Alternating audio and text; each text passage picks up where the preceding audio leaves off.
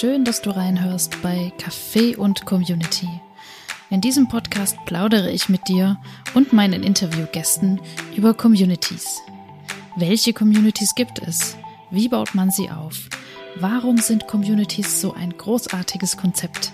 Hier gehe ich der Sache auf den Grund, während du einen Kaffee genießen kannst. Ich heiße Denise Henkel und helfe anderen dabei, ihre Communities erfolgreich und mit Freude aufzubauen. Dieser Podcast ist meiner Liebe zu Communities und den Geschichten der Menschen entsprungen, die diese aufbauen und betreuen. Hier können Sie Ihre Geschichte mit mir und mit dir teilen. Viel Spaß beim Zuhören. Herzlich willkommen zu dieser ersten Episode der neuen Staffel von Café und Community.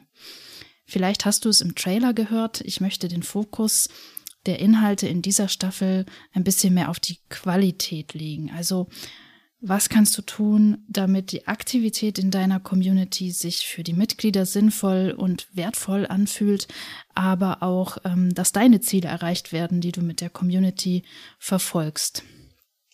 Ja, und ich habe ziemlich lange geschrieben an dem Skript für diese Episode. Ich habe bestimmt sechs DIN A4 Seiten gefüllt und da sind Sachen bei aus meinem Kopf geflossen gekommen äh, oder aus meinem Herzen auch, mit denen ich bestimmt drei weitere Episoden ähm, bestreiten kann. Ja, ich war nie so ganz zufrieden. Es ist vielleicht auch ein bisschen schwierig, das auszudrücken, was ich ausdrücken möchte, oder ich habe einfach viel zu lange keinen Podcast mehr gemacht.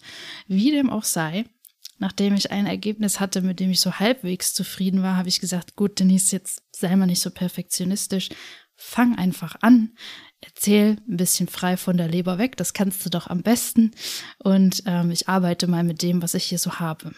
Heute möchte ich mit dir über das Thema Wertschätzung sprechen. Das ist so der springende Punkt auch der ganzen Staffel dieses Podcasts. Das ist eine Sache, die mich enorm umtreibt, die ich enorm wichtig finde und die meiner Meinung nach auch der Schlüssel ist für eine wertschöpfende Community.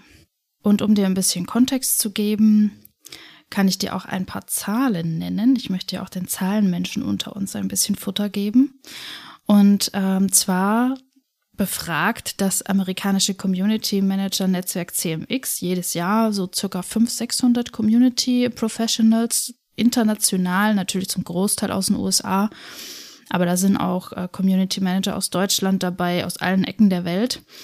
Und ähm, die werden dann dazu befragt, na, was sie so tun, wie es bei ihnen im Job läuft, was ihre größten Herausforderungen sind, wie sie so einschätzen, dass sich die Szene des professionellen Community Managements entwickelt. Und wenn man diese Reports der vergangenen zwei Jahre sich mal anschaut und die Zahlen, dann bestätigt das was ich in meiner eigenen Community Manager Bubble auch beobachten konnte. Zum einen, Community Management gewinnt an Bedeutung für Unternehmen. Also es ist immer mehr gefragt. Es gibt immer mehr auch Jobanzeigen, wenn man mal drauf achtet. Ähm, für Community Manager, es werden mehr Community Manager gesucht. Mehr Unternehmen wollen eine Community aufbauen. Was aber jetzt nicht heißt, dass es für die Leute, die diese Communities aufbauen sollen, einfacher wird. Denn ähm, wenn wir uns dann mal die Top-Herausforderungen von Community Managern anschauen, die äh, dort in den Umfragen genannt worden sind, dann ähm, zum, auf der einen Seite sind es immer die gleichen, auf der anderen Seite hat sich die Reihenfolge der, der Top 2, nenne ich sie jetzt mal, geändert. Und zwar war äh, noch im Jahr 2020 das die größte Herausforderung, die ähm, Gewähr Gewährleistung einer konsistenten Aktivität. Also in anderen Worten Engagement. Und das war wirklich ganz, ganz viele Jahre lang in den letzten Jahren wirklich die größte Herausforderung, immer das größte Problem. Ich, wie bekomme ich es hin, dass die Mitglieder wirklich konsistent aktiv sind, nicht abspringen? Ähm, viele schaffen es auch gar nicht erst, die Mitglieder zu aktivieren. Also da melden sich Mitglieder an in der Community, aber die schreiben nie was. Das war so das größte Problem. Und 2020 war dann auf dem zweiten Platz der größten Probleme die Messbarkeit der Wertschöpfung. Also wie kann ich meinem Vorgesetzten mit Zahlen beweisen, dass diese Community auch wirklich was bringt, dass uns der Geldhahn nicht abgedreht wird und ich meinen Job behalten kann? Und interessanterweise haben sich diese Top 2 Herausforderungen im Jahr 2021, die haben ihren Platz getauscht. Auf Platz 1 liegt jetzt die Messbarkeit der Wertschöpfung. Also wie kann ich beweisen, dass das hier was bringt? Und auf Platz 2 wieder die konstante Aktivität. Hm. Zum einen ist es schön zu sehen, dass die Aktivität zu steigern nicht mehr das allergrößte Problem ist. Das wundert mich persönlich jetzt auch nicht, weil da gibt's jetzt mittlerweile genug Erfahrungswerte und auch ganz viele Tipps und Tricks, wie man Community-Mitglieder aktiviert, dass das schon irgendwie gelingen kann. Ja, aber so diese Messbarkeit der Wertschöpfung. Ich kenne das Problem seit 2012. Mein damaliger Arbeitgeber hat sich schon damit beschäftigt, wie kann man das messbar machen, was wir hier an Wert schöpfen. Und es ist nicht einfach und es ist auch nicht immer möglich. Es ist wirklich herausfordernd als Community Manager, vor allem wenn man von einem Arbeitgeber eingestellt wurde, der die Community verbunden mit einem bestimmten Geschäftszweck ins Leben gerufen hat und nun messbare Ergebnisse sehen will. Und im Versuch, den Wert einer Community messbar zu machen, werden dann oft die sogenannten Vanity Metrics herangezogen wenn dir der Begriff nichts sagt. Das sind äh, schöne Zahlen, die sich auch leicht manipulieren lassen. Zum Beispiel Fans und Follower, wie viele neue sind dazugekommen, wie viele Likes gab's, wie viele Kommentare gab's und so weiter. All diese Parameter für sich alleine ergeben noch kein Bild von der wertschöpfenden Aktivität einer Community. Ich will jetzt hier in der Episode auch gar nicht einen Vortrag halten, wie man die Aktivität oder die Wertschöpfung einer Community misst. Ja, ich möchte nur mal einen Einblick geben in das Thema und in welche Irrwege wir so geraten, um die Wertschöpfung der Community ja zu messen, zu beweisen, dass das was bringt, was man hier machen. Und diese Vanity Metrics, der Name sagt schon, die sind etwas oberflächlich, die geben nur eine oberflächliche Auskunft über die Aktivitäten der Community, die sehen halt gut aus, aber sie treffen keine Aussage darüber, wie viel Wert in der Community geschöpft wird. Und was ich selbst sehr bedauernswert finde, ist, dass der starke Fokus auf solche Vanity Metrics dazu führt, dass wir im Bemühen auf mehr Aktivität in der Community den Fokus auf diese kurzfristigen Strohfeuer, nenne ich sie mal, legen. Also wirklich äh, so Challenges starten, Gewinnspiele und so weiter. Die Leute wieder, na, ich, mir fällt gerade das Bild ein mit dem Esel, dem man so eine Karotte äh, vor die Nase hängt, damit er, damit er läuft, damit er ihr hinterherläuft. Genau das machen wir mit unseren Mitgliedern. Und der Esel, der hört halt auf zu laufen, wenn die Karotte weg ist. Und genauso hören die Mitglieder auch auf, aktiv zu sein, wenn da kein Motivationsfaktor von außen mehr kommt. Deswegen so dieser Fokus auf, ah, wir brauchen möglichst viel äh, schick aussehende Zahlen und dann lass uns doch mal ein Gewinnspiel machen, halte ich für langfristig nicht die schlauste Variante. Und jetzt kommen wir zu dem Punkt, den ich mit dieser Episode machen möchte. Und zwar, dass Wertschöpfung vor allem durch Wertschätzung gelingt. Basierend auf meiner Erfahrung als Community Managerin ist der Kern einer aktiven und wertschöpfenden Community das sind glückliche Mitglieder. Ganz einfach. Und glückliche Mitglieder werden zu zufriedenen und treuen Kunden und die empfehlen das Produkt und den Service auch weiter. Wie erreicht man das denn, dass man glückliche Mitglieder, aktive Mitglieder in der Community erhält? Das ist Wertschätzung. Wenn man jetzt Community-Mitglieder zum Beispiel fragt, warum sie in einer Community aktiv sind, dann kommt häufig die Antwort, dass sie das gute Miteinander schätzen. Und genau dieses gute Miteinander, dieses wertschätzende Miteinander macht eben Communities auch so einzigartig und darin liegt auch der Schlüssel ihres Erfolges. Wenn du dich jetzt fragst, äh, ja, Denise, okay, wertschätzend zu sein, das klingt gut. Ich versuche das sowieso auch immer. Äh, kannst du da mal ein bisschen konkreter auch einen Tipp geben, auf welche Art und Weise man wertschätzend mit seinen Community-Mitgliedern umgehen kann, damit die halt auch aktiv werden und sich in der Community engagieren? Nichts leichter als das. Zwei Beispiele ähm, kann ich dir direkt nennen, wie man Mitgliedern mit Wertschätzung begegnet und die auch dazu führen, dass die sich aktiv in die Community einbringen. Und die sind wirklich sehr einfach. Die erste Strategie ist zuhören und Mitglieder mitgestalten lassen. Ein aufrichtiges Interesse an deinen Mitgliedern. Also warum sind sie hier? Was ist ihre Geschichte?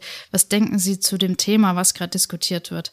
Ist Wertschätzung. Denk doch mal an dich selbst, wenn du ein Gespräch führst und jemand interessiert sich aufrichtig für dich, fragt nach, ähm, will mehr wissen, da fühlt man sich doch gut.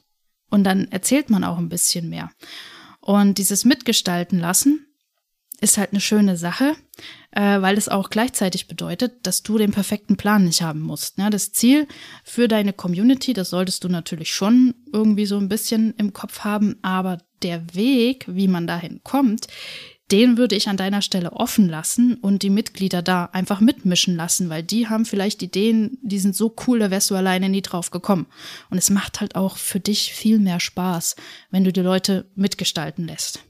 Ja, und der zweite Punkt, wie du deinen Mitgliedern mit Wertschätzung begegnest, ist den Beziehungsaufbau zu deinen Mitgliedern und zwischen deinen Mitgliedern zur obersten Priorität zu machen da, das ist dann so diese Magie, die halt Communities auch ausmacht. Das ist dann dieses gute Miteinander, was Mitglieder von Communities häufig auch nennen als Grund, warum sie immer wieder in diese Community zurückkommen und warum es ihnen Spaß macht, dort aktiv zu sein. Denn wir sind nun mal soziale Wesen. Wir brauchen Resonanz. Äh, wir brauchen so ein gemeinsames Ding, was etwas, was man gemeinsam erreichen kann. Das gibt uns ein unglaublich gutes Gefühl und das kreierst du für deine Mitglieder, indem du den Fokus darauf legst, Beziehungen zwischen ihnen aufzubauen. Wenn du zu dem Thema die Mitglieder in den Community-Aufbau mit einbeziehen ein bisschen mehr Tipps noch haben möchtest, dann empfehle ich dir die Episode 27 aus meinem Podcast, die heißt, wie du deine Mitglieder in den Community-Aufbau mit einbeziehst. Verlinke ich dir auch gerne noch in den Show Notes, genauso wie diese Community Industry Reports von CMX, also alle Ressourcen, die ich hier im Podcast nenne, findest du auch nochmal zum Nachlesen in den Show Notes. Genau, das waren zwei Wege, die wirklich simpel sind, wenn man sie konsequent umsetzt, die über Wertschätzung die Mitglieder motivieren zu dauerhafter Aktivität, so dass es sich auch sinnvoll und wertvoll für die Mitglieder anfühlt und letzten Endes dazu führt, dass das Ziel, was ihr mit der Community verfolgt, ähm, erreicht wird. Kommen wir wieder zu diesem Top 1 oder Top 2 Problem. Wie kann ich das messbar machen, die Wertschöpfung, die in der Community passiert? Da braucht es eben vor allen Dingen Geduld, Zuversicht und Mut. Ja, es zahlt sich aus, wenn du dran bleibst und die Zeit in den Beziehungsaufbau zu und zwischen den Mitgliedern investierst. Glaub an den Erfolg, auch wenn er sich noch nicht messen lässt. Und sei mutig, verfolg deinen Weg ungeachtet der Zweifel eurer Vorgesetzten. Und hier ist ein Tipp von mir. Ich habe es mir in der Vergangenheit auch mit Vorgesetzten oder mit Kunden verkackt weil ich eben mit ihnen nicht geduldig war, weil mein Fokus immer sehr stark auf den Mitgliedern lag, dass die glücklich sind. Und ich dann aber sehr ungeduldig war mit, mit meinen Auftraggebern und mich geärgert habe, dass die das nicht verstehen, wie wertvoll so eine Community ist und dass die mir hier so einen Stress machen. Und naja, wenn die für lange Zeit unzufrieden sind, dann bist du den Job halt irgendwann los. Deswegen sei auch mit den vorgesetzten Auftraggebern, je nachdem, was für ein Konstrukt das bei dir ist, sei auch mit denen geduldig und klär die darüber auf, wie Wertschöpfung in einer Community funktioniert. Ja, und wenn du jetzt denkst, ja, wie soll ich denn das jetzt machen? Wenn ich mir irgendwas aus den Fingern sauge oder deine Podcast-Folge den verlinke, dann sagen die so, ja, die kann ja viel erzählen, hast du mal ein Beispiel? Ja, wir haben Beispiele. Es gibt Beispiele von Communities, wo eben durch diesen Fokus auf die Wertschätzung viel Wertschöpfung erreicht wurde. Es gibt in meinem Podcast ein paar Episoden, die da wirklich sehr beispielhaft sind. Und es kommen jetzt auch noch mehr. Ich hatte ja gesagt, in dieser ähm, Staffel des Podcasts will ich auch meine Interviewgäste danach auswählen, dass sie eben Geschichten erzählen können von Communities, die durch wertschätzendes Miteinander, wertschätzenden Umgang, den Fokus eben auf den Mensch und die Wertschätzung für die Menschen ähm, zur Wertschöpfung gelangt sind. Deswegen freue dich auf die kommenden Episoden.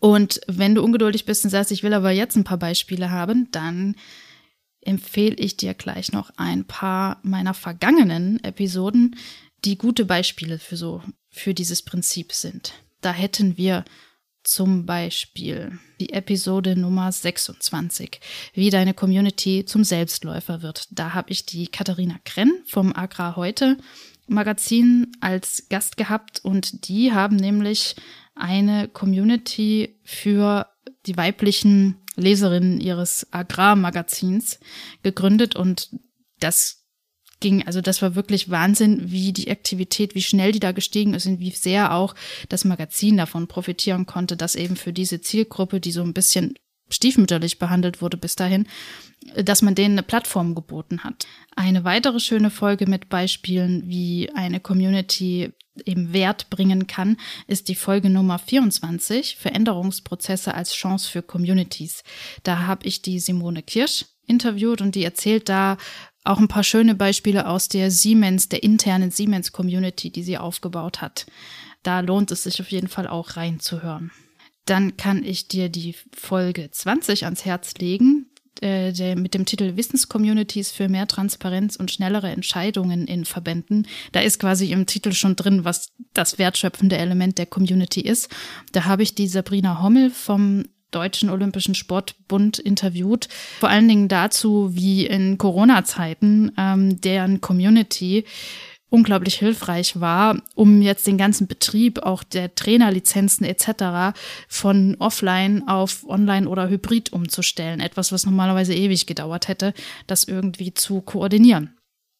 Und zu guter Letzt die äh, Podcast-Episode Nummer 18, Community als Geschäftsmodell, drei Erfolgsbeispiele. Da äh, nenne ich drei Beispiele, drei größere Beispiele, ähm, wo eben die Community sehr viel Wert für das dahinterstehende Unternehmen schöpft. Genau, also lass dich inspirieren, hör da mal rein. Ich verlinke dir die Episoden auch in den Show Notes. Und ansonsten kannst du dich auf die Interviews freuen, die noch folgen. Dann bleibt mir nur noch zu sagen, ähm, vertraue auf dein Bauchgefühl als Community Manager.